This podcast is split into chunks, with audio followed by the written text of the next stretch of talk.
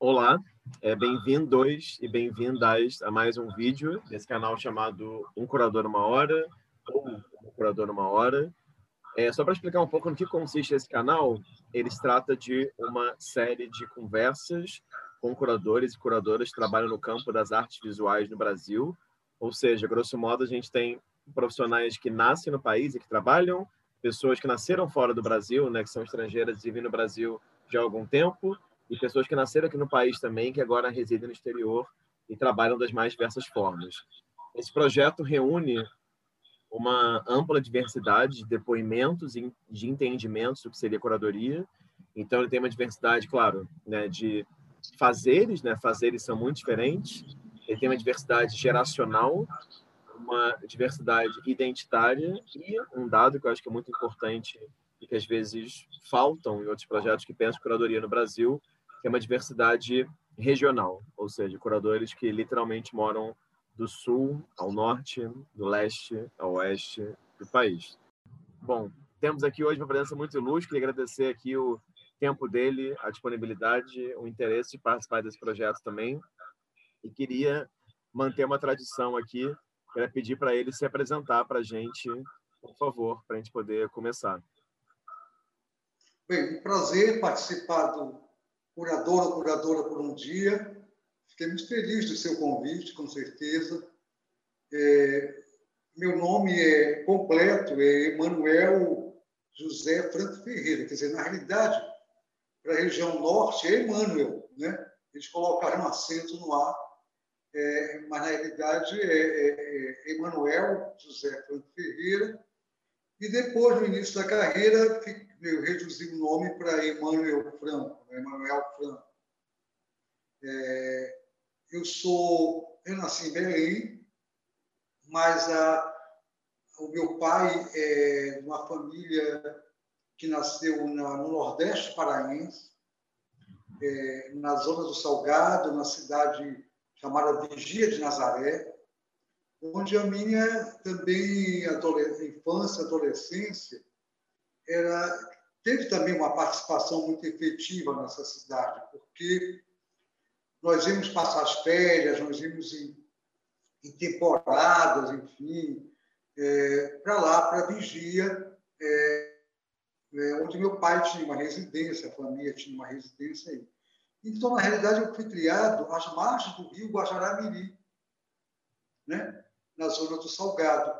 Então, tudo aquilo, é, aquela coisa ribeirinha, aquela paisagem, aquilo tudo, é, eu acredito que tenha influenciado muito na minha trajetória, essa convivência é, com essa região, né? com os rios, os furos, enfim. Tanto é que uma das primeiras exposições minha é de Ocos, que era uma série de, que eu fiz de cabaças, eram desenhos feitos pelas cabaças, né? que eram uh, que ficavam nas baiucas. É, eu, andava muito de bicicleta pelas trilhas e tudo, e ficava entusiasmado com aqueles chumaços que a gente chama de cabaças, é, uma entrelaçando a outra. E, na realidade, a minha primeira exposição individual foi com base, o conteúdo foi voltado para essas cabaças, né? É, que eu chamei de Ocos, a série Ocos. Então, a minha infância toda teve essa participação muito efetiva nessa, nessa área ribeirinha, né? da, do Nordeste paraense, que é o Salgado paraense. Uhum. É, e depois, assim, eu a minha formação toda educacional foi em Belém, né? É, num bairro chamado de Jurunas, onde tinha uma paróquia, em frente ao grupo escolar, tinha uma paróquia que eu comecei as minhas atividades culturais lá. Né? É, então, é, lá tinha assim, uma série de segmentos culturais, não só das artes plásticas, como era chamado, enfim, mas é, do teatro, da literatura. E eu participava de tudo isso. Inclusive, eu, na época, fui ator né, de teatro. Né? E lá era ator, era cenógrafo, era figurinista, até porteiro do espetáculo, bilheteiro a gente era. Então, passava por todas essas experiências né? É, culturais na época. Né? Então, os primeiros desenhos que eu fiz foram mostrados lá. Eu convivi com muitos profissionais que hoje em dia que participavam desses movimentos culturais em Belém. Isso tudo foi uma formação para mim. Né? Quando eu, quer dizer, eu fui fazer arquitetura, porque em Belém não tinha um curso de arte. É, a universidade, que foi criada nos anos 60, não tinha um curso de arte. Era arquitetura somente. Depois veio educação artística e outros desdobramentos. Então, como eu tinha um parente que fazia arquitetura e eu deslumbrava com os desenhos dele, porque é, os desenhos de apresentação dos projetos eram todos feitos, a maioria, a mão livre, com as técnicas de aquarela, de guache, de pastel, enfim. Isso tudo eu fui aprendendo né, com ele. E eu disse, poxa, eu vou fazer arquitetura, porque eu acho que é isso que eu quero. E fui fazer o curso de arquitetura. E nesse curso de arquitetura eu também tive grandes professores da, que eram especialistas nessas técnicas, enfim eu fui adquirindo conhecimento disso tudo, entendeu? E aí, quando eu me formei, assim, eu não segui arquitetura, porque, na realidade, eu acho que eu fui para lá pelos desenhos. Né? E eu recebi um convite para uma assessoria cultural, né? então, Secretaria de Cultura, de Esportes e Turismo do Pará. Uhum. E começou minha trajetória também é, a nível de gestão pública nessa área cultural. Né? Então, eu, ainda hoje sou da Secretaria de Cultura, eu exerço a, a função de diretor do Museu de Arte Sacra, atual, né, nessa gestão atual, mas eu passei por outras gestões né, na, na Secult, e isso me deu muito conhecimento, muita convivência também com grandes profissionais, né? tanto na área das artes visuais, como na área do teatro, do cinema, da dança, então, essa bagagem toda, isso contribui muito, contribui para a minha formação, é, inclusive a formação cultural e, e curatorial. Porque eu lembro que nos anos 80 eu comecei esse exercício de curadoria, né? que era uma amostra, tudo é carnaval, onde nós percorríamos os bastidores das escolas de samba, os ateliês, os carnavalescos, enfim e a exposição foi toda pautada nesse clima de carnaval, né? É, então, foi a primeira experiência curatorial que eu tive na época. Entende? Então, é a minha formação, assim, dentro do, do que eu tenho produzido em Belém. Uhum, ótimo. É, Emanuel, claro, obrigado aí pelo, por topar participar desse projeto. E acho que foi ótimo essa sua fala que já introduziu algumas questões, né? eu sempre costumo perguntar, começar perguntando para as pessoas como que, né, elas, elas, como que, como que era a relação delas com as artes de maneira ampla na infância, na adolescência. E acho que de certa maneira você já trouxe um pouco isso aí na sua fala. Agora, queria então fazer uma outra pergunta, que é o seguinte: queria que você me contasse um pouco, então, é, como que você enxerga o seu fazer enquanto artista? Eu sei que isso é uma pergunta cruel, eu sei que você pergunta muito ampla também, é, mas eu queria que você comentasse um pouco, porque pelo que eu vi, né, a sua primeira a sua primeira experiência como artista visual, a sua primeira exposição foi ali mais ou menos em 79, pelo que eu li, achando que no seu currículo isso, ou achei na internet em algum lugar. Então eu queria que você comentasse um pouco, antes de a gente entrar no seu lado curador, gestor, etc., como que é a sua prática artística, né? Com quais linguagens você trabalha? Que questões te, te interessam também? Como é que é isso para você? Certo.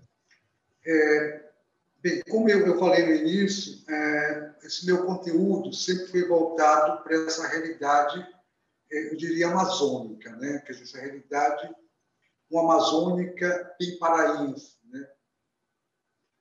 Então, ah, o meu olhar, a minha garimpagem sempre foi voltada para essa para esses elementos assim muito populares, muito é, digamos assim, eu posso dizer de raiz, né, paraense, onde eu fazia releituras daquilo que eu estava percebendo e aprimorava cada vez mais a minha pesquisa de apresentação é, dentro desses elementos. Então, eu, eu, eu experimentava muito é, técnicas, eu ia buscar elementos.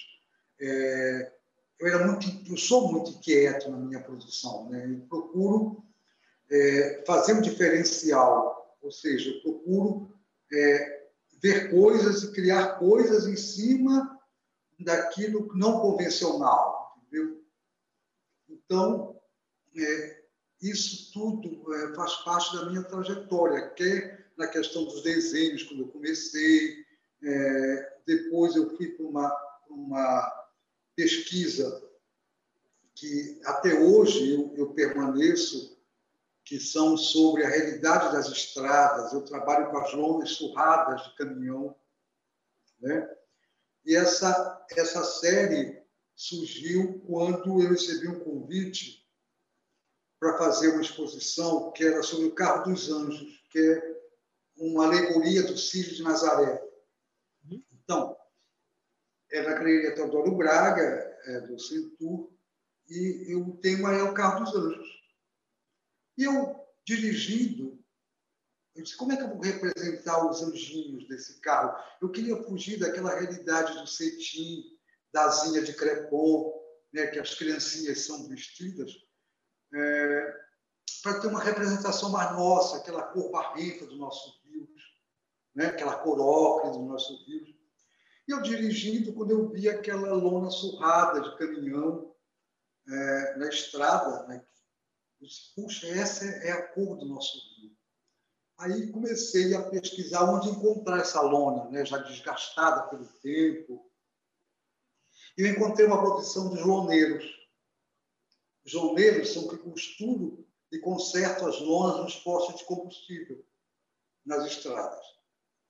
E eu comecei a coletar as lonas, né, os, os, os de lonas, comecei a lavar, a ver o, que ficava depois, tirar os intempéries, enfim me apropriar das texturas que essa lona me oferecia, tanto na questão do desgaste, da cor, enfim, para fazer meus trabalhos. Eu fio o Cabo dos Anjos com essa lona. E comecei a trabalhar a minha trajetória, é, que eu chamo de trajetos da poeira, né? com essa lona surrada de caminhão e a realidade das estradas. Aí eu comecei a percorrer as estradas, a entrar nos restaurantes, nas borracharias, é, enfim, nas comunidades é, beiras de estrada, para poder fazer um trabalho que tivesse também um recorte de tudo isso, dessa realidade né, do cotidiano das estradas. E isso é, me levou a fazer uma sala especial do Aspará, a convite do do Edwin Rock foi Poeira. Eu, a minha curadoria foi atrás de artistas de beira de estrada. Então, percorri as BRs, as PA, não sei quanto, atrás de, de artistas que produziam na, nas comunidades de beira de estrada. E eu fiz essa série chamada de Poeira. Eu descobri o artista. Foi uma, uma coisa muito, muito legal, porque eu tinha feito antes o Construções do Imaginário Ribeirinho, que eram artistas beira de rio. É, eu percorri 18 municípios beira de rio na, no Pará, atrás de artistas que produziu nessas cidades ribeirinhas. Depois fiz poeira de beira de estrada, é, depois fiz suburbano, que são artistas que se apropriaram da realidade suburbana. Mas em outros locais eu pude continuar essa trajetória de pesquisa curatorial é, com esses elementos e também a minha história como artista, entende? me apropriando desses elementos, né? que até hoje é essa garimpagem em cima de tudo isso. É, isso é interessante porque isso também denota como que o seu processo de pesquisa como artista, né, seu processo de pesquisa como curador se misturam, né? Então tem uma espécie Isso. de misturas de interesses, de tópicos, de materiais, enfim. Mas para frente, quando a gente for falar sobre essas salas especiais do Arte Pará, acho que a gente pode voltar um pouco a, a, a tocar nisso. É, eu queria te perguntar, então, é, já que você comentou aí muito brevemente na sua apresentação, é, eu queria te perguntar como que é essa sua relação com a... Acho que começar pensando sobre isso, uma relação com a arquitetura, né? Porque, no caso, você, como você falou aí agora, você graduou em arquitetura, não havia uma graduação em artes visuais, né, como você falou, e você deu aula, né, se eu entendi corretamente, um tempo também de arquitetura, enfim. Então, eu queria te perguntar um pouco como que é essa relação para você com a, com a arquitetura e mais do que isso, né? Como que é a relação para você também, como que era a relação, né, com o ensino? Qual que é a importância do ensino para a sua reflexão intelectual e para a sua reflexão como curador também? Ah, ótimo. É, é isso no, no, nos anos 90, né? Eu fui convidado para a Universidade da Amazônia, né? Para dar aula de uma disciplina chamada desenho plástico, né? que nada mais era do que aquela aquela disciplina que eu é, me entusiasmei quando fui fazer arquitetura. E aí comecei a dar aula de desenho a de desenho de observação, enfim, que naquela época estava muito em, em voga essa técnica ainda de apresentação. Hoje é tudo, tudo computador, tudo, tudo eletrônico, enfim. Mas ainda naquela época tinha disciplina para desenho de observação, etc. Foi quando eu comecei a, a ensino, a, a questão da, na minha experiência de ensino em arquitetura. E logo depois é, foi criada uma matéria chamada Projeto da Forma.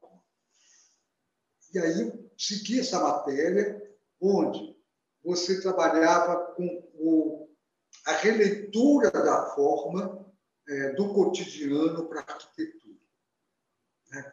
Então, além das formas é, geométricas planas e tridimensionais, a gente trabalhava com as formas orgânicas, as formas do cotidiano, as formas naturais, com a para deslocamento da, da forma arquitetônica. É uma coisa muito interessante isso, porque o aluno, a gente selecionava objetos, fazia uma pesquisa de objetos, e o aluno é, começava a trabalhar aquela forma, aquele desdobramento, é, para gerar realmente o, o contexto arquitetônico. Né?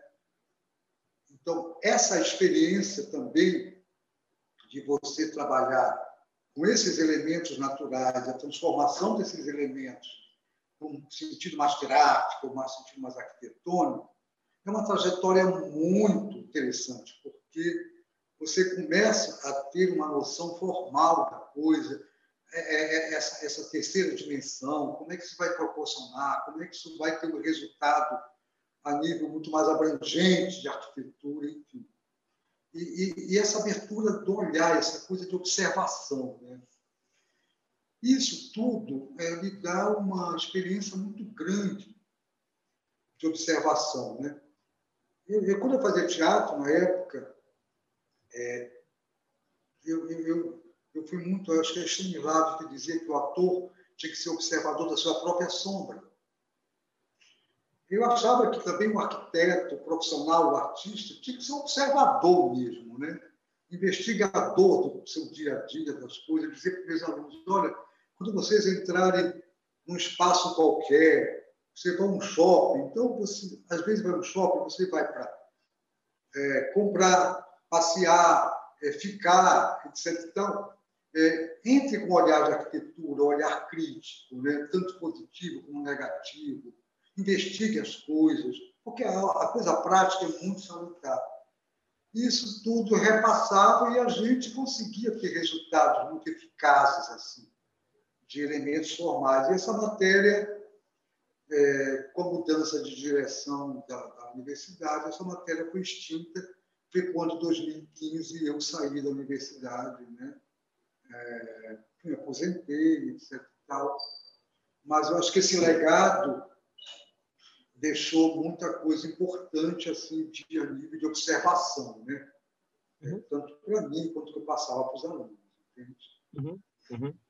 Agora, antes da gente começar a falar né, de um projeto que você comandava nessa mesma universidade, né, eu queria que você comentasse um pouquinho mais sobre uma coisa que você falou aí um pouco antes, que é sobre essa primeira curadoria que você fez em 87, sobre carnaval na Galeria Teodoro Braga. Né? Eu queria entender um pouco como que foi a concepção da exposição, como é também que nesse momento em 87 você e a, enfim, a comunidade artística, digamos assim, em Belém, lidava com o termo curadoria, né? Ou seja, você se intitulou curador, alguém chamou de curador.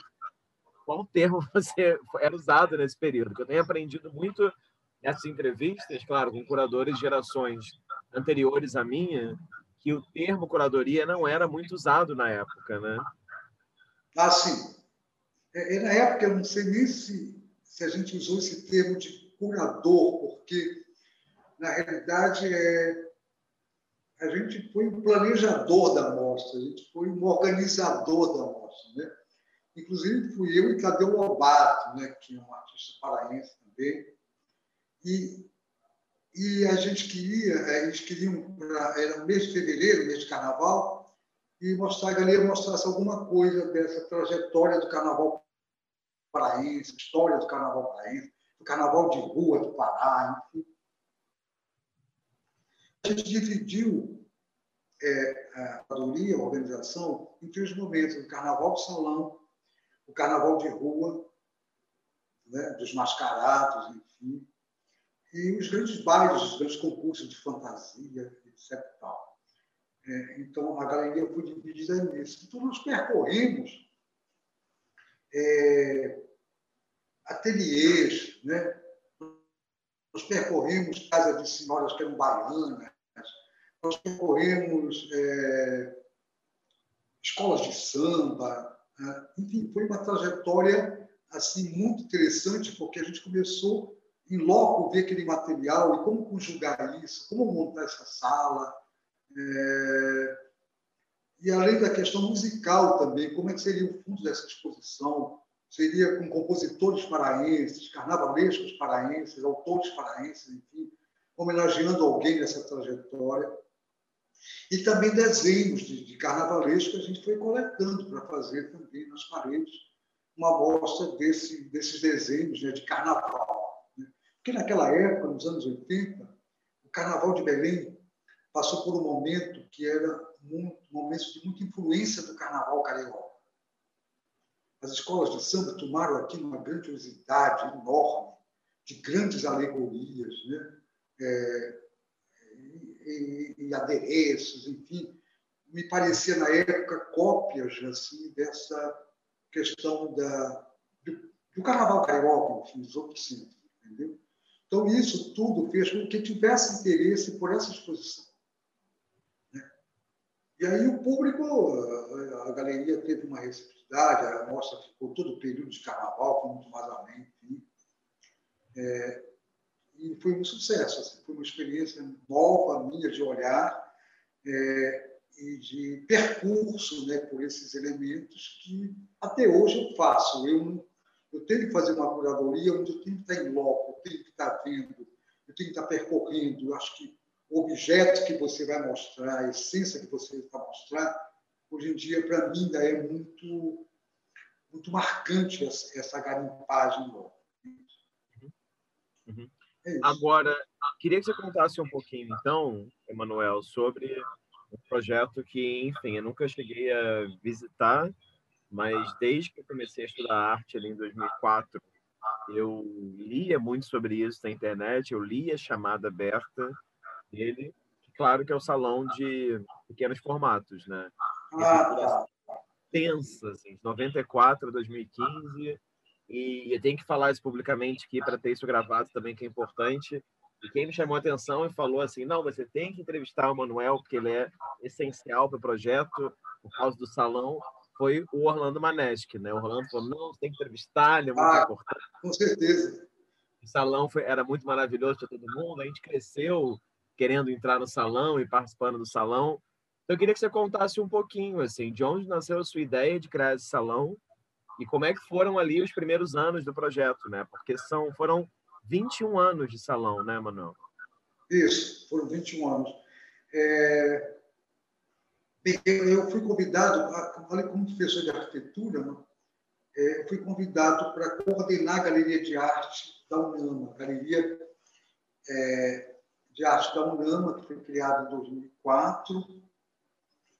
É, e essa galeria, é, eu, nós propusemos, tinha um conselho curador, né, um conselho cultural na, na universidade, onde a gente discutia o que seria, digamos assim, é, viável para essa galeria, as exposições, os editais, enfim.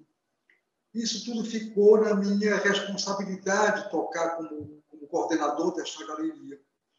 E nessa, nesses encontros né, de, de, do conselho, eu tinha sugerido que a gente criasse um salão onde pudesse ser valorizado as produções de pequenas dimensões é, é, produções que às vezes ficavam engavetadas ou ficavam somente no circuito de galeria, no circuito de marchantes, colecionadores, e que o público não via isso.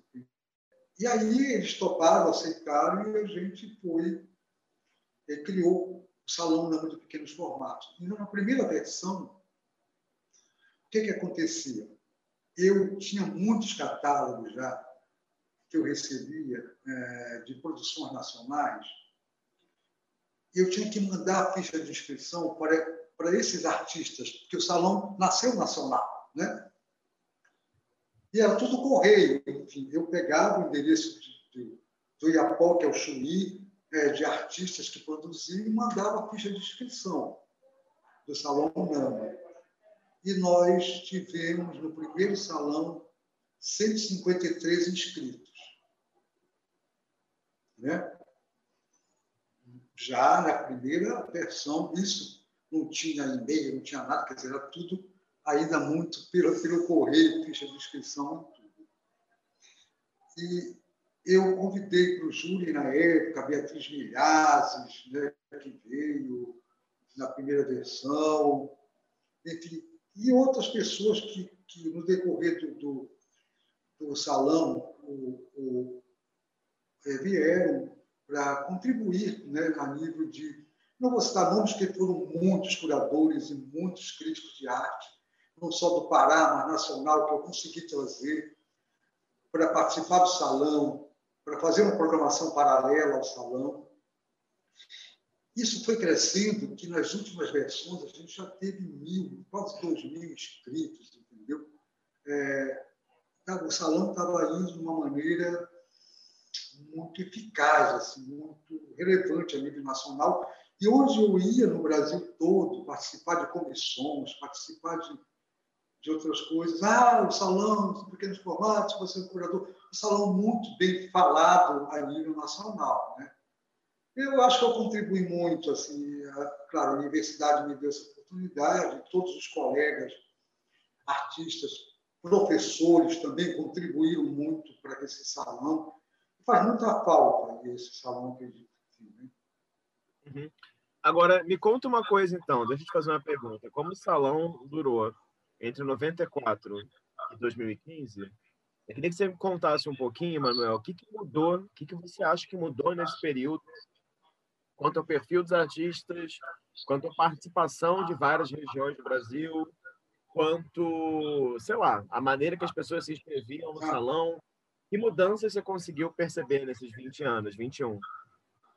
Ah, tá. É, engraçado, no, nas primeiras versões do salão, a gente teve uma participação, além dos paraenses, evidentemente, a gente teve uma participação muito eficaz do, de artistas do Sul, né?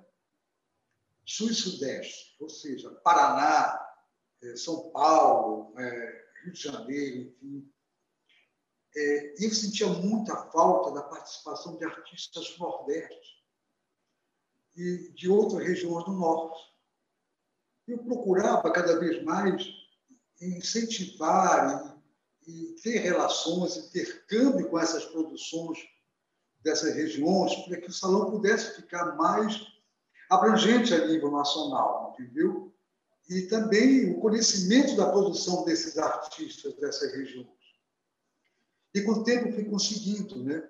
Aí comecei a ter adeptos do Amazonas, de Roraima, enfim, Acre, é, Maranhão, o Nordeste, enfim, Pernambuco participando muito efetivamente do salão.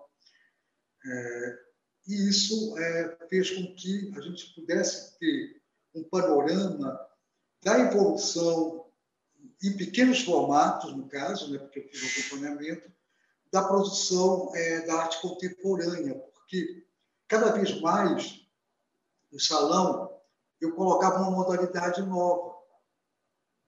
Então, é, aí veio a veio a, a instalação, que era um minuto somente, quer dizer, a pessoa tinha que um minuto para conceber o vídeo. É, a instalação, um metro cúbico, um por um por um, que existia como desse, desse formato, né, é, em pequeno formato. E aí faltou fazer a performance. Alguém me dizia brincando, tem que ser uma performance de anãozinho, em pequeno formato. Aquela brincadeira é, mas é, a gente ia, uh, inclusive, colocar, uh, embutir essa modalidade dentro de um tempo reduzido de performance, também, uh, mas aí o salão terminou, a gente não conseguiu atingir essa modalidade, mas outras instalação, objetos, enfim, isso tudo a gente conseguiu trazer para o salão. Uhum, uhum, uhum. É... Agora, além da sua experiência no salão, você também cuidou da programação da galeria Graça Landeira. É isso mesmo, né? Isso. Eu queria que você comentasse é... um pouco como é que foi isso para você. Também eu fiz uma, a programação da Graça Landeira, também quis fazer um circuito nacional. Então, eu trouxe muitos artistas de outros estados, de outra produção, é, de outro circuito de produção, perdão, é, para a galeria. Isso constituía um acervo, porque cada artista participava, a gente trazia, a gente dava hospedagem, alimentação, blá, blá, blá, isso é, ele contribuía com a atuação de uma obra, com acervo. E hoje a gente tem, a universidade tem um acervo muito valoroso. É, bons artistas, artistas que já estão em evidência, já estão produzindo, tem acervo na Universidade da Amazônia. Né? Esse acervo, é, que bom que a nova gestão da universidade, o novo grupo, está conservando o acervo, tem a parte de conservação, estão tentando manter isso, isso é muito bom dessa, dessa preservação, do feito todo esse tempo. Uhum. Agora, me dá, me dá uns exemplos assim, de artistas que você de artistas e disposições que te marcaram desse período. Assim. Tem algumas que você lembra assim com Ah, tem. Tem, assim, quer dizer, são muitos, né? Porque na realidade é, é, é, a gente, além de artistas paraenses como Dino Oliveira, Emmanuel Nassar, Marconi Moreira, entendeu? É, Geraldo Teixeira, Jorge Geraldo, enfim, um, time enorme, Ana Matos, são artistas eficazes na produção paraense. A gente trouxe grupos, por exemplo, de artistas da, da Bahia, trouxe grupos de Pernambuco, entendeu? É, mosqueta, ah, ah, enfim, eu tô, eu vou até falhar porque na realidade foram foram pessoas assim que de muita relevância para a galeria assim eu, eu, teria que ter feito uma lista mas, mas na realidade é, se for é, é, eu vou ter que, fazer uma listagem assim para poder colocar, mas foram grandes nomes da produção nacional que tiveram aí com a gente. Uhum. Ótimo. É, agora, queria, você comentou uma coisa aí sobre o, o salão de pequenos formatos, que eu achei interessante. Você comentou que você sentia falta de uma adesão muito forte do Sul e do Sudeste que sentia falta da inscrição de pessoas do Nordeste e outras pessoas de outros estados né, do norte do Brasil. E aí teve um evento que você organizou, um outro salão em Macapá, em 2004, ah, tá. 2006. Eu queria que você contasse, queria te fazer duas perguntas em uma. Queria que você contasse um pouco o que, que foi esse salão. E queria que você contasse também como que você enxerga a produção de arte de Belém do Pará e do Pará diálogo com outros estados do norte, entende? Eu percebo muito nas entrevistas que algumas capitais do Brasil elas são muito conectadas com outras capitais da mesma região e outras capitais do Brasil não. Eu queria que você comentasse um pouquinho sobre isso. Até eu vou começar, é, ainda pela, pela, pela experiência que eu fui convidado para fazer parte da comissão de seleção do Salão de, de, de, de Macapá, entende? É, e nessa experiência, digamos assim, eu, logo depois, fui convidado para uma curadoria de uma sala especial do salão. É, e que era um artista local, que estavam querendo fazer na Galeria Antônio Munhoz essa apresentação desse artista local. E eu voltei para poder fazer essa curadoria. Né? Quando eu cheguei no ateliê dele, é, a intenção, por exemplo, da organização do salão era mostrar a produção que ele vinha é, mostrando em Macapá e tudo, etc. Mas quando eu cheguei no ateliê dele, eu, com essa minha inquietude, eu disse, eu quero, eu queria ver mais coisas tuas, entendeu? Aí ele ficou deslumbrado, porque eu já estava sentado naquele, no chão da, da casa dele, já tinha, estava muito íntimo já, é, para poder é, colher as coisas. E eu disse, é, o que, é que você tem além dessa produção? Que é, você, você tem alguma coisa mais? E ele foi e tirou debaixo da cama dele rolos de pintura, de desenhos assim, maravilhosos. Entendeu? Eu disse, poxa, é, é, isso que eu vou mostrar, entendeu? E aí surpreendeu todo mundo, porque todo mundo esperava aquela coisa muito comercial, que estava em voga, né, que ele fazia, até passou manutenção, de uma coisa, ele disse, eu não mostro isso porque as pessoas não, não gostam, não entendem, não, está me entendendo? Não está muito legal no mercado, isso, etc. Tal. E eu acabei mostrando essa, fiz essa sala com, essa, com esses recortes, essa produção desse artista é, de Macapá. Ou seja, quer dizer, foi mais uma, uma viagem curatorial, quer dizer, uma, uma quietude curatorial minha de querer ver as coisas, né? Porque de, é, e eu quero voltar atrás, que quando eu Construções do Imaginário Ribeirinho, eu fui para uma cidade chamada São Caetano de Olivelas, e eu estava andando na rua, no carro. Quando eu parei, eu vi umas formas tridimensionais de paneiros na fachada de uma casa modesta, aquelas formas diferenciadas. Aí eu disse, para o carro, para ela. Aí eu entrei e disse, tinha uma senhora eu disse, quem, quem produz isso, essas, esses elementos aqui? Ela disse, ah, é meu marido. Ele está, disse, não, está para pesca, mas está voltando. E, e aí ele faz paneiros, né? paneiros, esse paneiro é, multiplicador, essa forma de paneiro, né? É, cestos, né? Mas nas horas vagas ele produzia essas coisas tridimensionais assim, fantástica. Digo, ah, então é isso. Eu esperei, fui à noite. E disse, é, ninguém gosta por aqui, aquele falar dele, já, já com idade. Eu disse, não, mas eu adorei. Eu quero me convidar, eu quero me levar essas obras suas para uma sala especial. Eu expliquei para ele.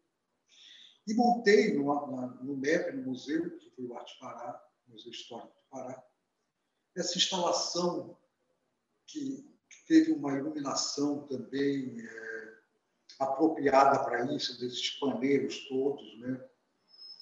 é, ligado também às garças de madeira é, rústicas que eu vi. Então, isso tudo é, faz aquilo que eu estou querendo te dizer em relação ao artista de Macapá, né? De descobrir coisas que essa minha inquietude, assim, eu acho que o Orlando sabe, o pessoal sabe, todo mundo, que eu tenho uma coisa pela arte popular, pela coisa popular, mas dentro de um prisma da forma mais contemporânea desse popular, entende? É, dessa forma mais diferenciada, dessa produção que não é vista, que, que é desacreditada pelas pessoas, né? Porque tem uma coisa que diz a, a, a produção cresce em PG e as pessoas às vezes estão em PA, professor. Então, é, é, eu gosto dessa aventura de descobrir coisas que são muito mais avançadas e que vêm de uma pureza. Né? Essa pureza maravilhosa assim, desse artista. Descobri várias, vários artistas dessa maneira. Entendeu? Então é isso. E agora a outra coisa que era, Rafael, eu, te perguntei, sobre, eu te perguntei, para você falar um pouquinho, como que você enxerga essa relação entre os estados do norte do Brasil, né? Ah, entre tá. Pará, entendeu? Tá. É, assim, eu sou muito sincero. Eu, dentro do norte, eu não quero ser bairrista mesmo, dentro da, da região norte, eu acredito que Belém seja o núcleo de maior evidência na produção contemporânea, entendeu? Tanto na questão é, dessa, dessa vertente mais, é, eu chamaria desse termo das artes plásticas, enfim, hoje artes visuais, enfim, como da fotografia, né? A fotografia paraense, pelo amor de Deus, é maravilhosa. Então, é, em Belém eu acho que está muito mais, né? Depois a gente vem com Manaus, no Amazonas, enfim, mas eu, eu, eu sinto falta dessa, dessa produção dos outros estados da região, como Acre, Roraima, Rondônia, Amapá, enfim. Mas voltando para o Nordeste, eu acredito que eu espero, assim, eu esperava muito mais coisas dentro desse olhar mais atual, dessa pesquisa mais atual, tá entendendo? A coisa está muito voltada muito para o paisagismo ainda, para a coisa decorativa, né, para a produção que você quer, muito mais comercial dentro desse mundo. Certo? Uhum. Uhum. E eu sentia muito falta isso no salão de pequenos formatos. Então, quando vinha uma obra dessa região muito mais, mais diferenciada, é, a gente fica muito contente, porque era uma pesquisa desse âmbito. Né? Assim, assim também dentro da produção maior, em, grandes dimensões. Né? É isso. Agora, mas você acha que é, há um intercâmbio entre os agentes da cultura, digamos assim, curadores, artistas, é, gestores, etc., nos, entre os estados do, do, norte do Brasil? Você sente, já que essa experiência, né, Manuel, é tão ampla, já que tem décadas trabalhando na área, você sente que há um intercâmbio real entre, entre pares e de viagens e afins? Não, eu não vejo um intercâmbio favorável não, dentro do, do circuito ou da cadeia produtiva do, dos estados. Assim, é, é, isso aqui muito me incomoda, né, porque a gente não tem esse intercâmbio, parece que nós somos muito distantes. Né? é, dentro dessa, desse panorama que poderia ser muito mais fortificado de, de, de intercâmbio, de produção.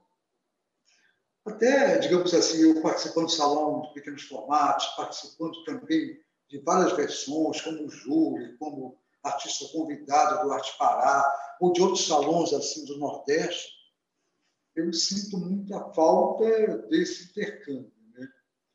Eu sei que em Manaus tem um grupo muito bom de produção, né? tenho amigos assim produzindo em Manaus, mas eu sinto falta dessa desse vínculo. Né? Parece que essa distância geográfica, não sei o que, que acontece, mas isso dificulta muito esse intercâmbio. É, até a questão de curatorial, da gente tem que fazer um trabalho curatorial muito mais eficaz com essas regiões. Uhum. É, é, é, isso que eu, é, eu, eu, vejo, é isso que eu sinto, né? que, que não me traz nada de retorno satisfatório é, esse, essa, digamos assim, essa não empatia pela essa produção, entendeu? Por esse intercâmbio. Uhum, uhum.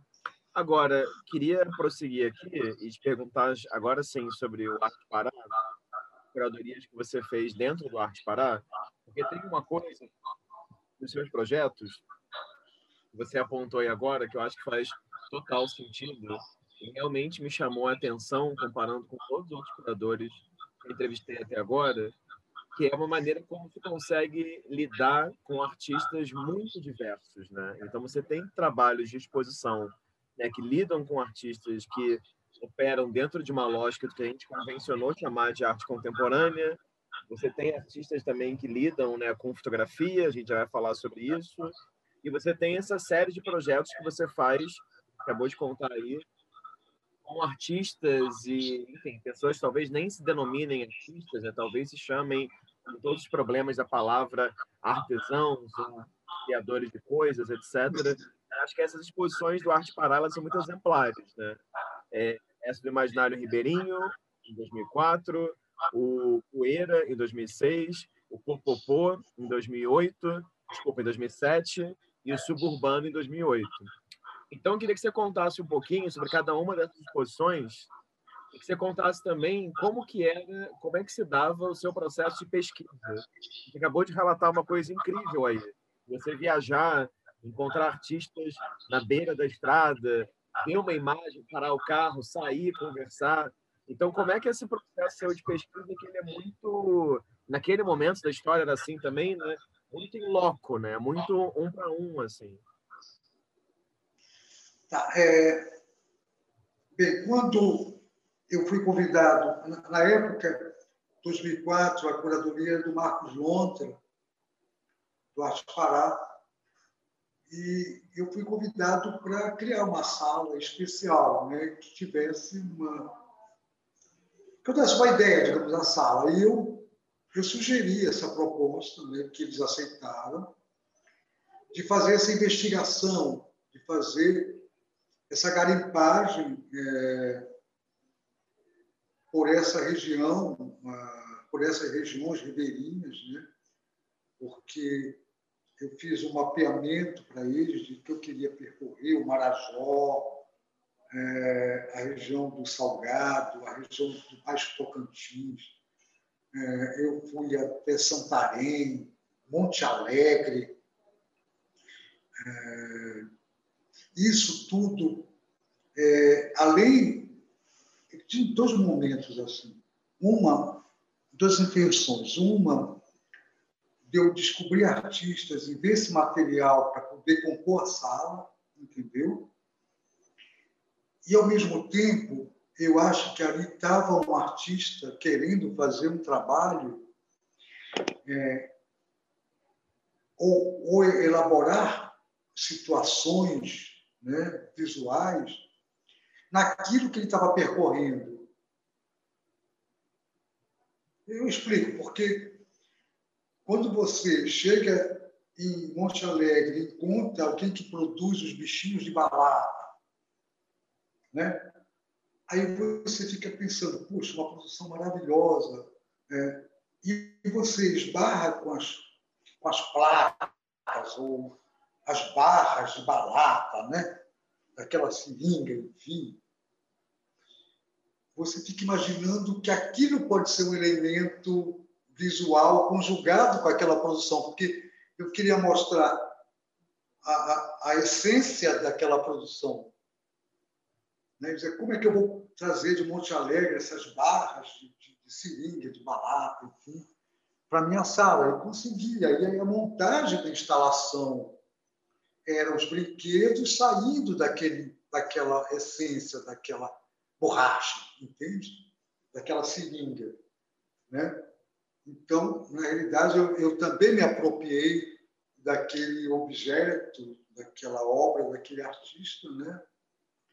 Para criar situações, como no caso do, do, dos pássaros feitos em madeira, desse artista lá da, da estrada de Curuçá, ele faz aquelas, aqueles, aqueles animais e pinta, digamos assim, original. Ele faz a garça, pinta de vermelho, ou de, de, de, de branco, faz os guarás de vermelho, enfim. Mas eu vi os pássaros só na madeira. Né? Eu disse, não, isso é maravilhoso, eu quero só na madeira, eu quero é, material pelo material. E tanto é que eu criei onde as garças subiam naquele map, né, que sobrevoavam aquelas salas todas, formando uma grande revoada. Né, que foi uma maneira de apresentar o trabalho do Elias, que é um artista chamado Elias do Mar. É, e aí é, entrou toda uma proposta de apresentação de, de, desse trabalho que, para mim, é, já era um grande exercício? Eu tinha que mostrar uma sala, não podia ficar, colocar aquelas garcinhas na parede, né, dentro de uma, de uma, de uma postura muito tradicional de, de exposição. Eu queria aventurar, né? Então, isso deu bom resultado, tanto os paneiros como as garças, como, enfim, os outros objetos que eu consegui trazer. No caso da poeira, que eu levei, foi um grupo de Macapá, né, Urucum, que eu levei a instalação e nós montamos aquelas aquelas cruzes de beira de estradas, várias sepulturas, então a pessoa percorria a galeria com aquelas sepulturazinhas, né, os mausoléuzinhos de beira de estrada, enfim. Foi muito assim arrogante. E a, as fotos da Paula Sampaio, do Miguel, do Michel Pinho, da Poeira, eu introduzi junto com os para-choques, com, com, com, os vidros de caminhão, né? Quer dizer, então era, era uma viagem assim que deu bons resultados assim a nível de, de apresentar o trabalho não é, desmerecendo essa produção, mas também fortalecendo um pouco a produção, entendeu? Uhum, uhum.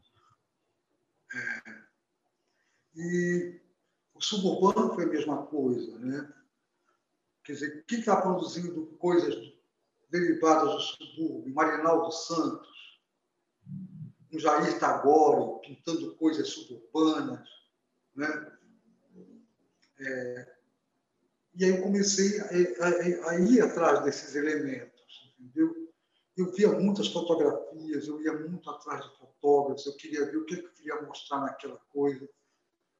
E até hoje eu faço isso. Por exemplo, agora, na exposição recente do que nós estamos aí do Encharcada, que mostra essa essência da Belém, da chuva, de tudo.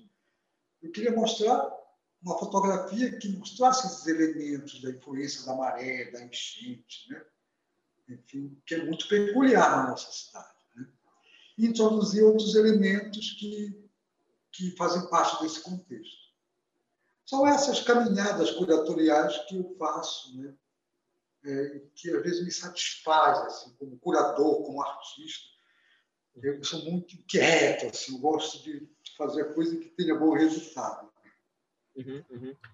Agora, sem querer fazer uma pergunta muito terapêutica, né? sem querer pagar de psicólogo aqui, mas de onde que você acha que vem esse seu interesse por essa produção? Porque assim, já entrevistei mais de 100 curadores e pouquíssimas pessoas me falam é, dessa produção de arte também, ou caso queira chamar dessa produção de imagem, de objetos, enfim, com a mesma paixão que você fala. Assim. Então, de onde você acha que vem esse esse interesse na viagem, nesses encontros inesperados, enfim, não sei se você consegue localizar isso em algum lugar. Bem, são duas coisas. A primeira, eu falei pela minha essência de infância e adolescência, né, no interior, vendo essas coisas, enfim, né? participando disso tudo.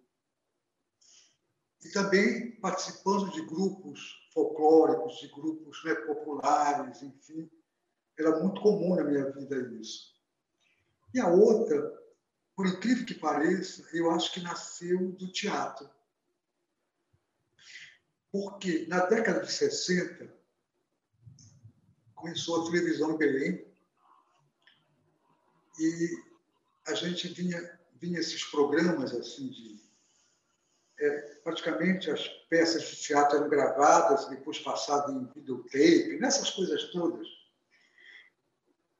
E eu deslumbrava com aquilo. Né? E nós morávamos numa casa onde tinha a parte da frente, uma escadaria, não morava na parte de cima. É, mas aquela escadaria fazia parte do, do nossa, da nossa casa. E eu montava cenas com aquilo. Né? eu fazia cenários, né? eu via aquilo e reproduzia aquilo. Né? Eu estou muito sincero, eu até eu, eu, eu, vestia roupas das minhas tias, eu me vestia de, das grandes damas né? históricas, aquela coisa toda, né? com a influência é, do teatro, enfim.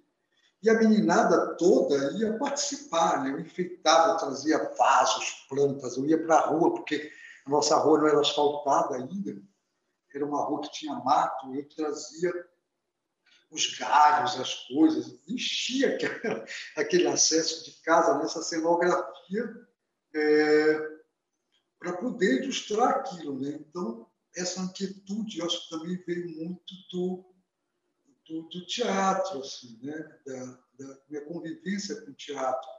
Eu cheguei a fazer dois anos de escola de teatro. Né? E eu participava como ator em Belém. Né? Fiz até uma ponta no Bye Brasil com, com Zé Vilke, na época. Né? Muito saudoso isso. Eu fiz um feirante, tudo.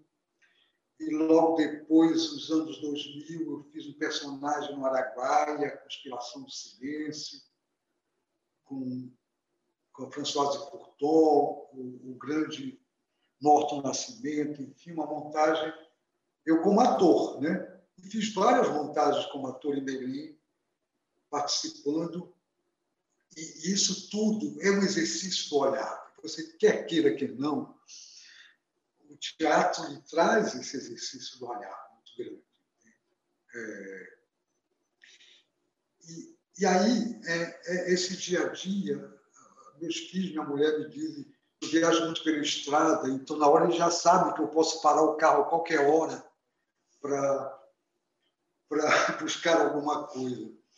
Eu não mostrei para você, mas aí, mais ou menos há dois anos atrás, eu estou fazendo uma série que é chamada de é, Sombras Nada Mais, aquela música. E eu comecei a fotografar com o celular momentos de sombra, de, de objetos, né? onde eu vou, olhando uma coisa interessante de sombra. É... E se eu já uma coleta, eu tenho uma série muito grande disso. E há mais ou menos antes da pandemia, eu comecei a fazer o abstrato oculto, que eram fotografias de, de coisas, de muros desgastados, de, onde eu vi um objeto, aquela brincadeirinha, olha, parece. Te lembra aquela brincadeirinha de nuvem? Olha, parece um carneirinho na nuvem, eu estou vendo, não sei o quê. Eu comecei a fotografar essas coisas é, desgastadas, de muro, de, de calçada, de onde eu vou, eu paro e vejo coisa interessante está surgindo o Abstrato Oculto, que é uma nova série, assim, celular mesmo, sem compromisso fotográfico, mas com esse registro que eu tenho do exercício do olhar. Né? Então, eu sou muito inquieto assim, para, para essas coisas. Eu ando já ah, observador. Assim. E a nossa região é muito favorável isso. Você pega um barco desse, atravessa aí o Rio Guamá, é, para as ilhas, enfim, você vê muita coisa diferenciada. Né? Então, uma vez a gente estava viajando, o Tadeu Chiarelli veio para o júri do Arte Pará, eu participava do júri, Aí o Tadeu queria ir no Marajó, aproveitou que estava de Belém, a gente pegou o barco, foi para o Marajó, foi até Joanes, tudo. E o Tadeu, assim, ficou surpreso de, da gente percorrer esse rio que parece mar, né? Essa coisa de água doce, nossa, que é um grande rio, né? Que às vezes você, quando viaja para o Marajó, você não vê a margem. Né? Então parece aquilo um mar, assim, na realidade aquilo é um rio, né? um rio amazônico, quer dizer, coisa. Então isso aqui é, eu, eu na realidade eu percorro muito esses lugares a nível de investigação, de coleta de, de material para o meu trabalho. Ótimo. Não, e então temos aqui um curador ator, né? Assim, eu acho que eu lembro da sequência com o, o Ferantes no Bye Bye Brasil. Vi o Bye Bye Brasil recentemente. Eu acho que, eu lembro, assim. E claro, só para comentar um pouco aqui, de quem está gravando também, que não, não são só esses projetos com Arte Pará que você faz demonstra seu interesse, né, pela produção de, enfim, ampla do que, de uma concepção ampla do que poderia ser arte, né?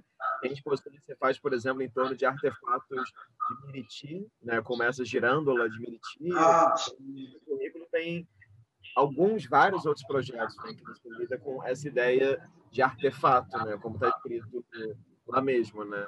Agora, eu fiquei interessado, Emanuel, em inspirar a, a essa roda, digamos assim, te perguntar sobre um outro aspecto da sua produção como curador, que tem a ver com uma coisa que você falou aí agora, que é com a fotografia.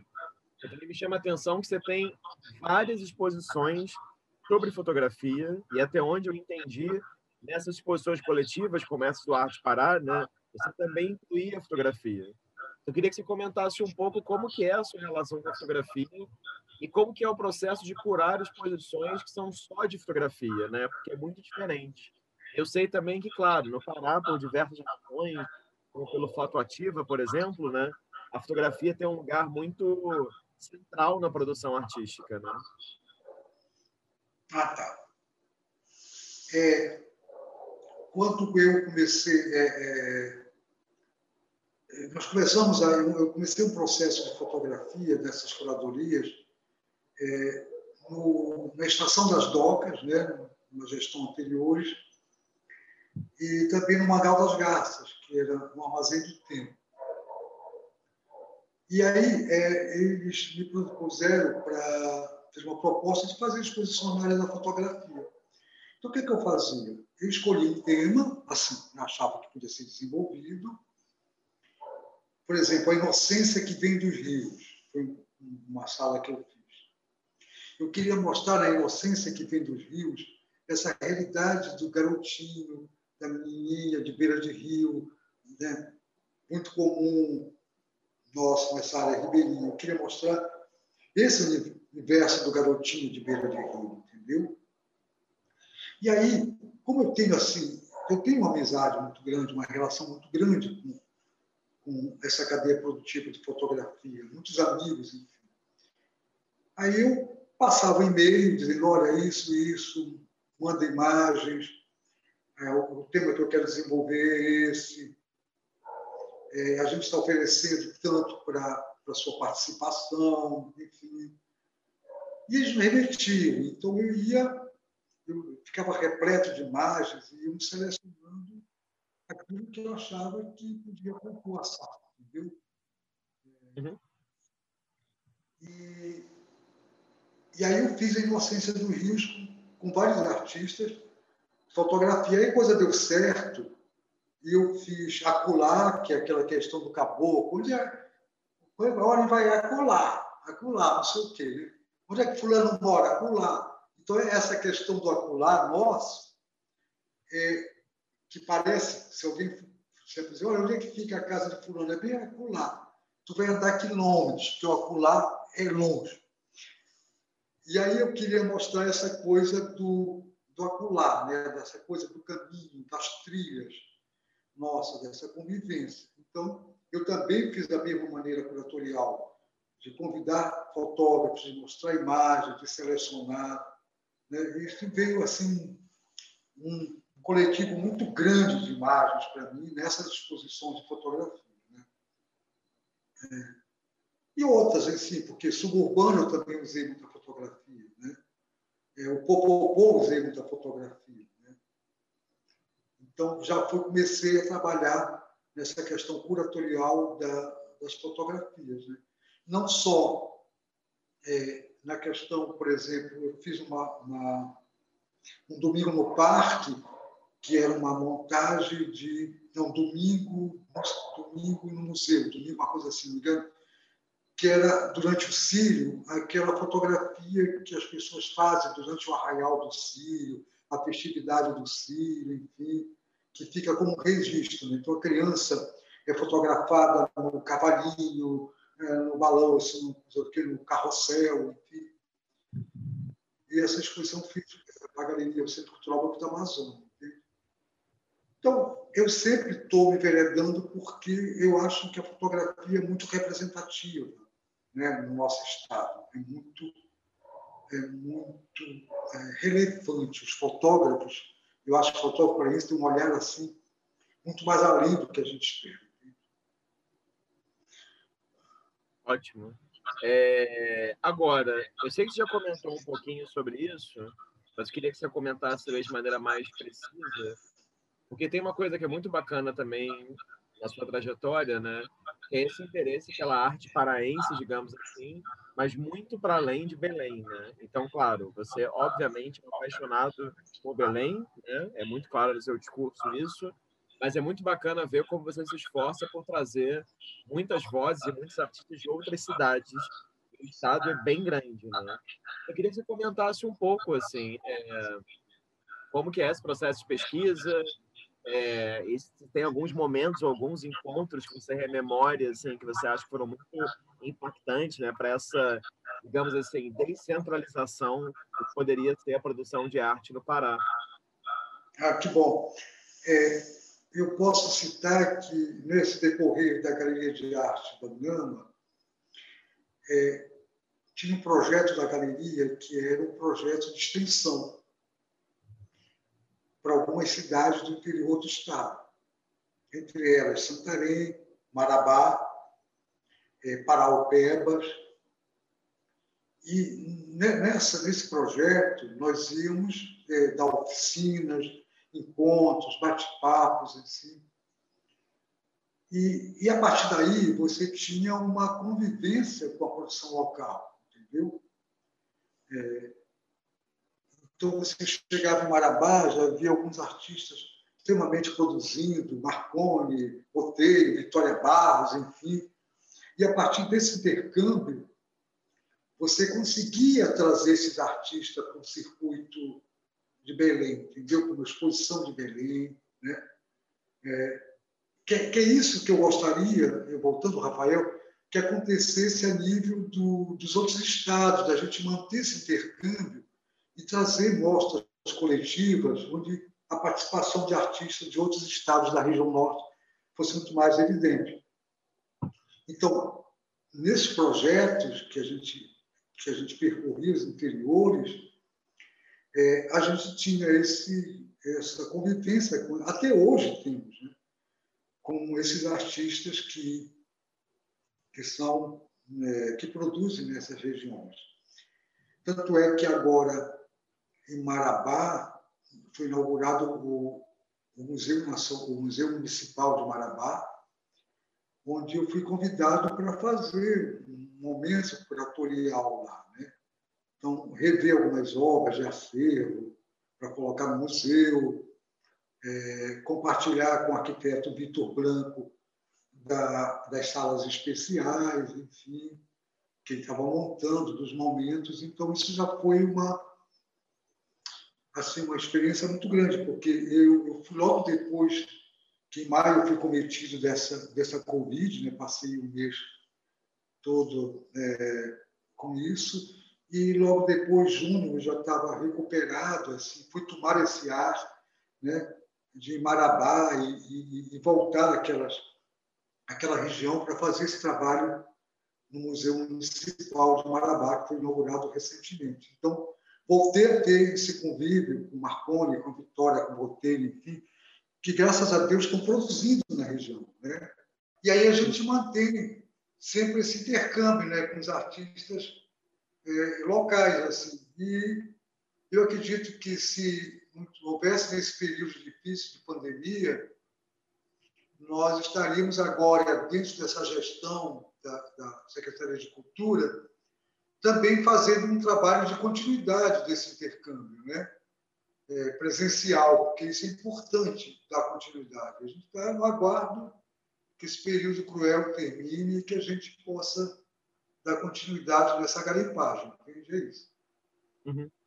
Agora, eu queria que você comentasse um pouco, então, Emanuel, sobre umas experiências recentes que você teve no espaço Banco da Amazônia.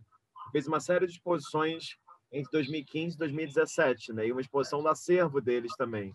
Eu queria que você contasse um pouquinho sobre esses projetos mais recentes que você fez lá. Ah, tá. Eles sempre me convidam né, para fazer salas especiais. Assim, né? é, e, e eu tenho feito, digamos assim, não só é, exposições na área da fotografia, eu fiz a exposição do Geraldo Ramos, de fotografia, né? É, e também fiz várias exposições onde eu utilizei a temática, que era uma exposição realmente do período do Sírio, onde eu utilizava ah, elementos da, da cultura popular do nosso Sírio de Nazaré. Né? Utilizei muitas exposições com, com os brinquedos de Meriti, com a, com a realidade dos promesseiros, os adereços do Sírio, enfim. É, e outros elementos que tivessem uma relação com essa poética nossa do Sírio de Nazaré. Então, foram exposições que tinham muito esse marco assim, representativo desse período festivo da nossa na nossa festa. Né? Então, isso também eu tinha é, uma liberdade curatorial de percorrer esses espaços, né? onde eu, eu queria buscar esses elementos. Eu fui muito, eu tenho um convívio muito grande com a produção artesanal de Abaitetuba, né? com os artesãos de Abaitetuba.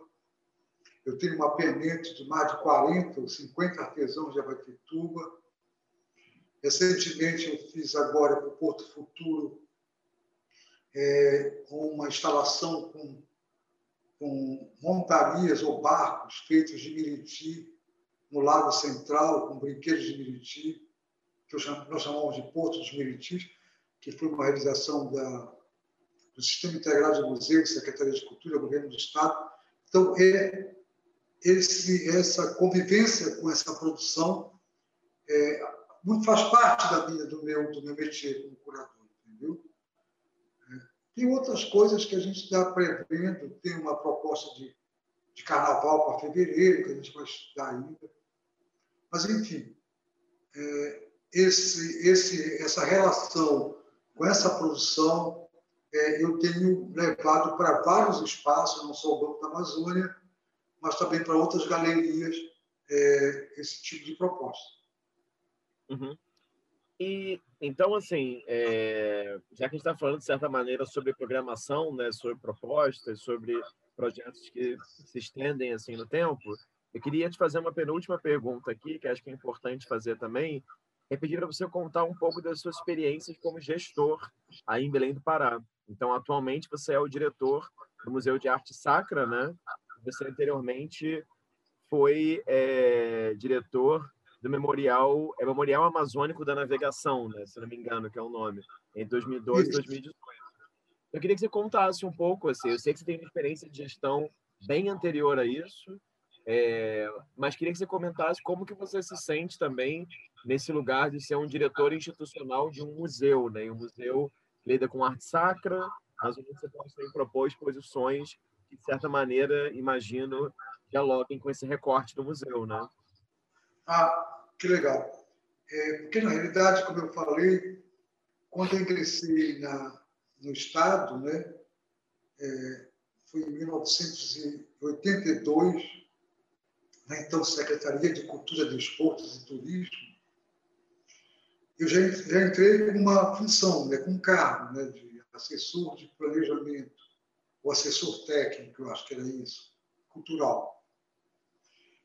E, a partir daí, toda a minha trajetória, grande parte da minha trajetória, desses 37 anos de, de 38 agora de, de, de profissional é, do Estado, né, de, como arquiteto do Estado, porque essa que é, está registrada na minha contratação, eu tenho é, ocupado várias funções assim, administrativas. Como em 1986 foi inaugurado o Centro Cultural Tancredo Neves, é o Centur, né? a Fundação Cultural do Paraná, o Centur, e eu administrei quatro anos, eu fui administração, coordenador administrativo dos espaços, galeria, teatro, cinema, as praças, enfim. Isso tudo fazia com que eu é, tivesse uma, um, apresentasse projetos de manutenção ou de viabilização para esses espaços, de permanência para esses espaços, né? passando por várias gestões governamentais, eu, eu, já, eu já passei por isso, é, e sempre, graças a Deus, né, sendo aproveitado por alguma, por alguma atividade desse tipo. Né? Então, por último, eu fui durante seis anos diretor do Memorial Amazônico da Navegação, que é no Mangal das Garças, onde eu fiz toda a curadoria, quer dizer, participei, né? participei da equipe curatorial e museológica do museu, né? É, percorrendo também essa área ribeirinha atrás do, é, do de material para o museu, né? estaleiros navais, é, buscando esses elementos da navegação artesanal, que foi somado depois com, com os elementos e objetos da arquitetura industrial da, da Marinha, que é um acervo da Marinha do Brasil. E, e, nesses seis anos eu, eu dirigi esse espaço. Né? É, depois, é, no final da década de 2018, eu já ia me aposentar e, final de dezembro, recebi o convite para continuar e administrar o Museu de Arte Sacra nessa nova gestão de governo. Então, são experiências que, que eu venho adquirindo também como gestor, né? e que somam. Né? E, então, na realidade, eu acho que a minha vida ela é fruto de uma somatória de de, de influências assim, benéficas nessa área e que, que fazem com que eu realize as coisas com muito prazer. Eu, eu realmente, a minha trajetória sempre foi prazerosa.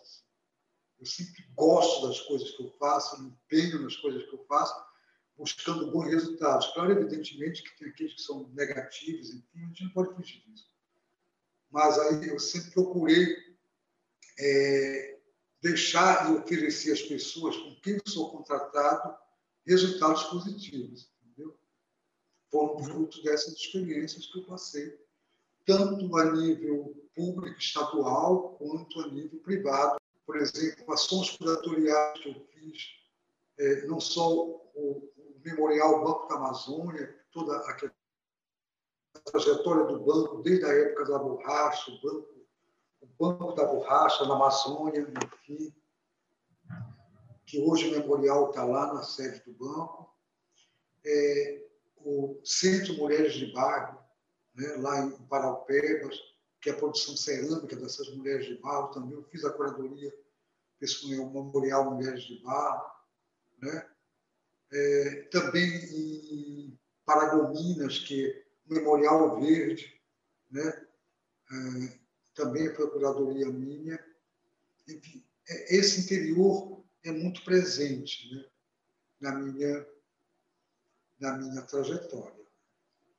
Eu guardo muito isso. Ótimo, ótimo.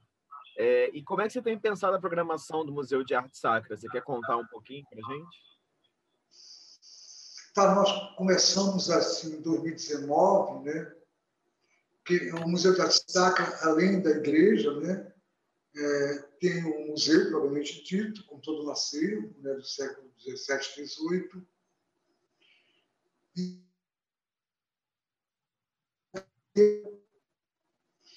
nós começamos uma atividade é, curatorial no início do, de 2019, com exposições de acervo, valorizando o acervo, o, o Sistema Integrado de Museu do Governo do Estado tem um acervo muito primoroso, né? um acervo que veio de outras instâncias, de exposições, da FUNARTE, da U, é, é, acervo do, já do, do, do desse, desse, do Salão Arte Pará, né? Uh, Diário Contemporâneo de Fotografia, onde o Mariano Clautal é o curador. Enfim, o acervo é, é, é, é, assim muito divergente também dentro das formatações, né? tem muita coisa interessante. Então, nós começamos a trabalhar com esse acervo e, no início, agora, o museu teve que fechar suas portas em março, no início da pandemia, né? Depois reabriu com novos decretos, com protocolo e tudo, mas a gente sempre está procurando fazer exposições de acervo e manter a galeria de dança dentro da sua, é, digamos assim, um grau de visitação constante, na.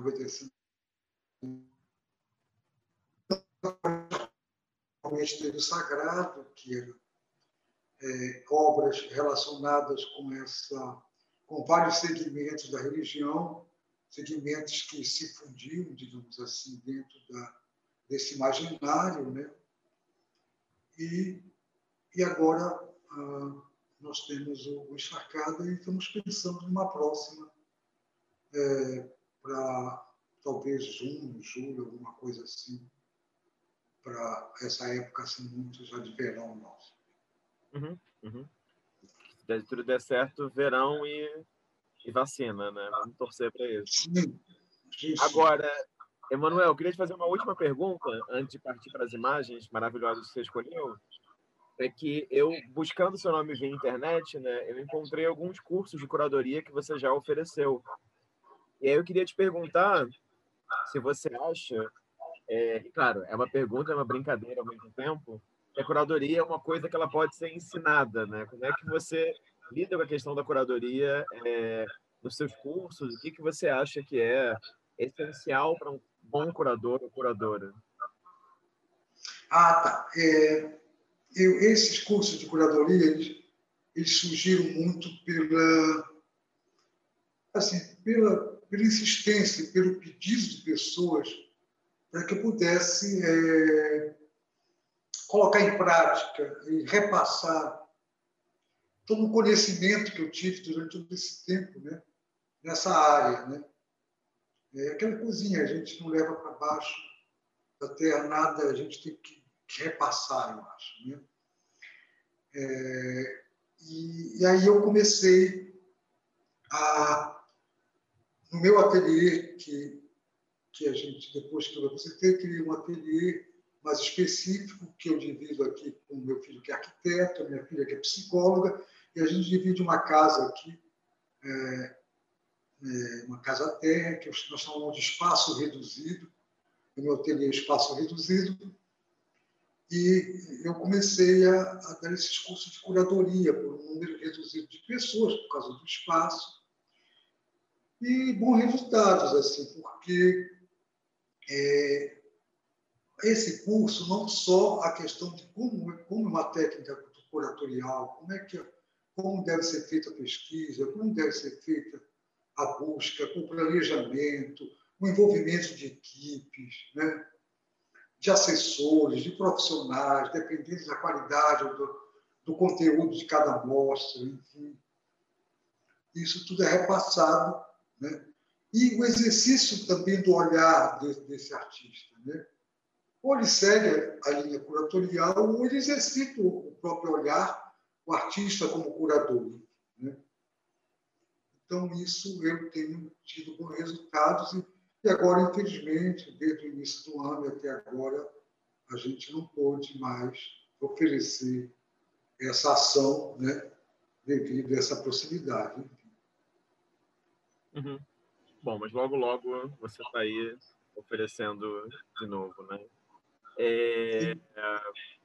Vou compartilhar aqui as imagens que você trouxe, então.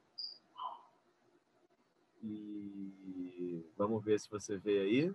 Tá vendo a primeira? Ah, tá. Essa é uma, é uma imagem de um manque da, de, uma, de uma série da Luciana Magno, Orgânicos, onde eu acho fantástica essa, essa, essa, essa, esse compartimento da, da Luciana é, a nível corporal, com esse corpo todo natural, orgânico, que a nossa região tem. É uma pesquisa muito séria, muito relevante da Luciana, é, com esses elementos é, é orgânicos, enfim. É, é, essa chegança né, da Luciana do, do, que seu corpo participe dessa coisa orgânica e dessa valorização por isso tudo, né, como artista. Então, eu gosto muito da trajetória dela e, escolhi essa imagem que é do catálogo do, da, de uma exposição que ela fez. Né. Ótimo. Temos aqui uma segunda imagem, está um pouco pequena aqui, mas acho ah, que dá tá. Isso é da Paula Sampaio, né? Isso. É, eu gosto muito dessa desse olhar da Paula, inclusive já fiz exposições onde a Paula participou, né? inclusive a, a exposição Poeira, a Paula teve participando, é, e é, essa imagem assim é, desse olhar onde a Paula consegue fazer com que é, as coisas naturais tomem movimento na sua imagem. Né? Então, você vê um tronco, você vê um pássaro, você vê algo amazônico é, muito grande nessa investigação é, fotográfica da Paula. Ela é muito, muito terra, muito estrada, muito rio, muito, é, muita proximidade. E isso da Paula é, me, me leva também a comparar aquilo que eu, que eu venho trabalhando há muito tempo, nessa relação minha com a natureza. Então, eu gosto muito do trabalho dela. Ótimo. Temos aqui uma terceira e última imagem.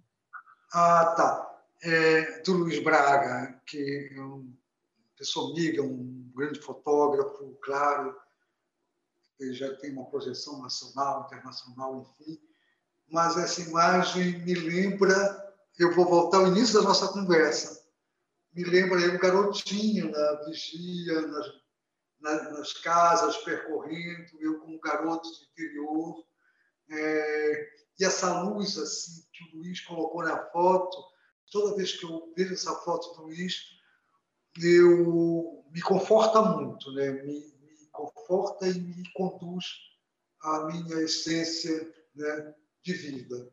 É isso. Ótimo, muito bom, Manuel, muito bom e adorei a escolha também três artistas, né, que estão pensando e olhando para o Pará e para Belém também já há algum tempo. Acho que é uma boa seleção, também são artistas de gerações diferentes, né? Então isso é muito muito bacana. Agora para terminar, hum. oi? Não, pode falar para terminar, vamos aqui para nossa pergunta surpresa, né? Então, como eu te expliquei, a cada sete curadores que eu entrevisto, eu mudo essa pergunta. Você está sendo aqui o curador número 109 que eu entrevisto. 109. Opa! É, estamos aí quase no, quase no 110. Então, eu queria te fazer uma pergunta que ela é muito simples, enfim, parte também de uma escolha, de uma suposição. Então, eu queria te perguntar, entre organizar um seminário, onde você pode convidar pessoas, pensar a ordem das pessoas que vai falar, quem você vai convidar, qual o tema do seminário, etc. Organizar um livro em que você convida autores e pensa os textos, se é bilíngue, se não é bilíngue, etc. Qual das duas experiências te dá mais prazer e por quê? Ai, eu acho que o livro é porque eu, eu também, na minha trajetória, eu tive muita influência da literatura, entendeu? É, então, grandes autores brasileiros e também autores paraenses é, tiveram presente assim na minha escrivaninha, digamos, na minha na minha trajetória também. Então, eu nas minhas curadorias eu sempre muito usava e uso muito com a permissão, evidentemente, de trechos é, de, de, poemas, enfim, é, que fazem parte ou que têm uma relação com o conteúdo que eu estou desenvolvendo. Então, por isso que eu leio muito, eu estou buscando atrás disso, né? E usei muito nas minhas curadorias é, esse tipo de coisa. Tanto é que é, em 2007 eu, eu, eu fui selecionado com uma bolsa de pesquisa e experimentação artística do Instituto de Artes do Pará e eu fiz é, escritores de beira de rio, né? É, esse imaginário amazônico. É, e eu escolhi três escritores paraenses, é, ainda um pouco mais atrás, Inglês de Souza, depois Dalcídio Jurandir, e depois Rui Pará. Inglês de Souza nasceu em Óbidos, né? Alcide Jurandir, em Ponta de Pedras, Marajó, e Barato, em Santarém. Então, foi um trabalho, eu adentrei por, pela literatura de todos eles, né? onde as minhas formas, que foram depois canoas é, naturais, montarias naturais, com os escritos e fotografias, enfim, deles. Eu, eu, essas canoas eu fui buscar em Santarém, em Óbidos, em, em, em Ponta de Pedras. E fiquei um tempo convivendo nessas comunidades para poder trazer esses elementos para essa bolsa de pesquisa minha do IAP 2017. Então, a literatura está muito presente assim na, na... tanto é que até mais ou menos nos anos 80, eu tenho uma seleção enorme de poemas feitos por mim, que estão, são inéditos, né? É, estão lá da maneira como foi, como foi feita as suas grafias, né? com aquela máquina de datilografar ou à mão. Então, eu tenho uma pasta com esses poemas todos, é, muito era uma pessoa muito estudiosa, muito, que lia muito, que, enfim, é, isso era, sempre me deu prazer. Então, acho que a literatura, para mim, seria isso, seria a literatura, esse tipo de, de proposta. Uhum. Ótimo, muito bem.